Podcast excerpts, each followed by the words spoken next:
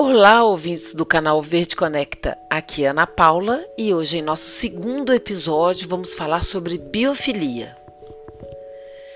E não é que de repente o nosso mundo virou de cabeça para baixo? Pois é, essa pandemia alterou nosso estilo de vida, a nossa rotina e principalmente a nossa forma de enxergar o mundo.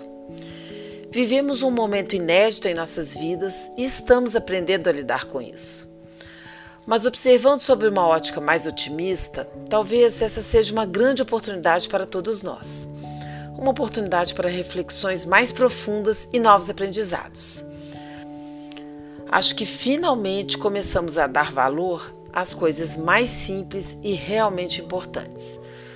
Com base em tudo isso, hoje vamos falar sobre um conceito que pouco a pouco vem tomando espaço no dia a dia das pessoas, que é a biofilia. Mas o que seria isso?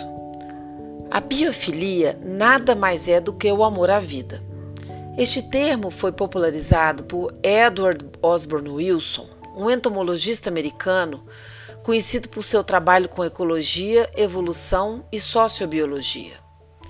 Em seu livro, Wilson descreve a biofilia como uma tendência natural de voltarmos as nossas atenções às coisas vivas é o amor à vida, não só no sentido evolutivo, mas também como uma filosofia a ser abraçada.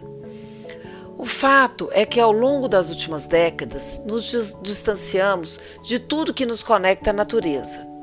Deixamos então de dar valor ao que nos gera vida e bem-estar.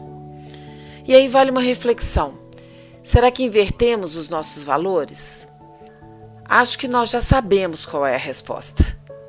Atualmente, a maior parte da humanidade vive em áreas urbanas e o acesso às tecnologias, o tempo gasto dentro dos edifícios, carros e a falta de atividades biofílicas tem acarretado o distanciamento entre as pessoas e a natureza. Com isso, ao longo dos anos, o nível de desrespeito pela fauna, flora e áreas selvagens tem aumentado a níveis preocupantes. O resultado disso é a crescente degradação ambiental com consequências imprevisíveis para o futuro da humanidade e do próprio planeta. Essa reconexão entre nós, seres humanos, e toda a natureza fora de nós é fundamental no campo da conservação e da nossa própria sobrevivência.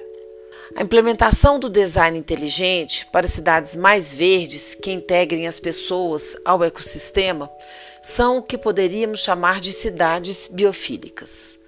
Na arquitetura, o design biofílico exalta a importância do vínculo entre a dimensão humana e os ambientes naturais construídos, despertando assim em cada pessoa sensações de conforto, paz e equilíbrio tão necessárias ao nosso bem-estar, à nossa saúde mental e espiritual. Em todo o mundo, as pessoas já usufruem de ambientes biofílicos.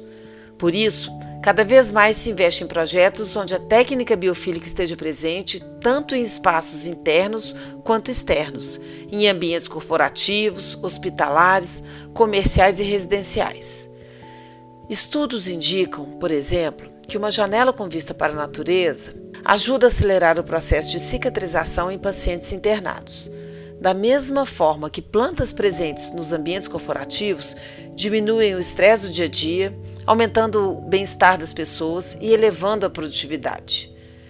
Trazer o verde para perto de nós e podermos contemplar cada espécie como uma criação única nos alimenta a alma.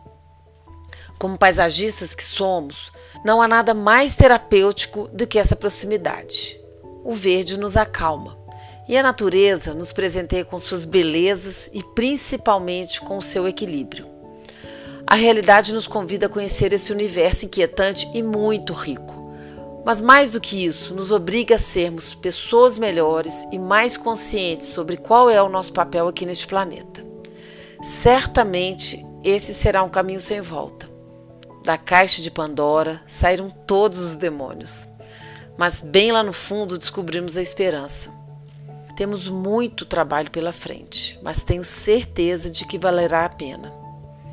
Bem, espero que vocês tenham gostado deste episódio. Em nosso terceiro encontro estaremos aqui com a Paula Galbi falando com você sobre paisagismo funcional. Não se esqueçam de visitar nosso canal no YouTube e nossa página no Instagram.